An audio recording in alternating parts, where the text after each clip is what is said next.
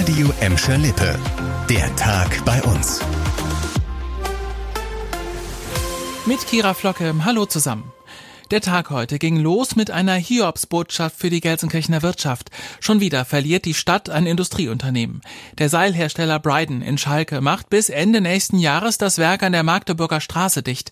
Das hat der belgische Mutterkonzern auf seiner Homepage angekündigt. 77 Mitarbeiter sind von dem aus betroffen. Der Konzern sagt, dass er sich auf die Seilproduktion in Großbritannien konzentrieren will und auf Geschäftsbereiche, die mehr Gewinn versprechen. Dazu zählt das Bryden-Werk hier bei uns in Schalke dann offenbar nicht. Das Unternehmen verspricht den Mitarbeitern aber, dass die sozialen Auswirkungen so gering wie möglich sein sollen. Erst vor vier Wochen hatte der Farb- und Lackhersteller Mäder das Aus für sein Gelsenkirchener Werk verkündet. Da soll schon Anfang nächsten Jahres Schluss sein. 55 Mitarbeiter verlieren ihren Job. Einen nicht so schönen Start in den Tag gab es auch für viele Bottropper, die heute Morgen im Berufsverkehr Richtung Essen standen. Da hat ein schwerer Unfall nämlich für lange Staus gesorgt. Auf der Borbecker Straße war ein 29-jähriger Autofahrer auf den Wagen eines 18-jährigen aufgefahren. Passiert ist das Ganze kurz hinter der Oskarstraße an der Einfahrt nach Bottrop-Ebel. Beide Autofahrer wurden schwer verletzt, die Autos mussten abgeschleppt werden. Wegen des Unfalls war die Borbecker Straße in Richtung Essen mitten im beginnenden Berufsverkehr gesperrt.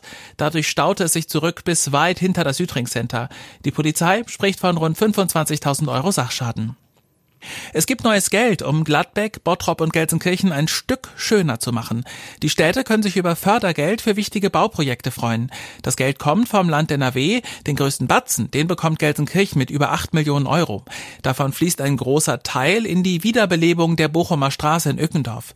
Auch die Bokermühlstraße in der Gelsenkirchener Neustadt soll aufgepäppelt werden. Bottrop kann mit 430.000 Euro vom Land rechnen. Damit sollen unter anderem private Häuser und Hofflächen neu gemacht werden. Die Stadt Gladbeck kann knapp 1,3 Millionen aus dem Förderprogramm ausgeben.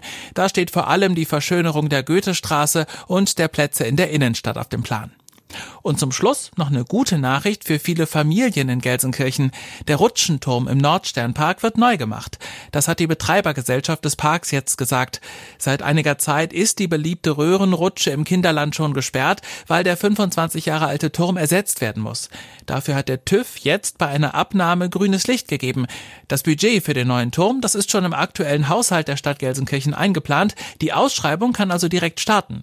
Die Betreibergesellschaft hofft, dass die Röhrenrutsche Rutsche im Nordsternpark pünktlich zum nächsten Frühjahr wieder von den Kindern genutzt werden kann.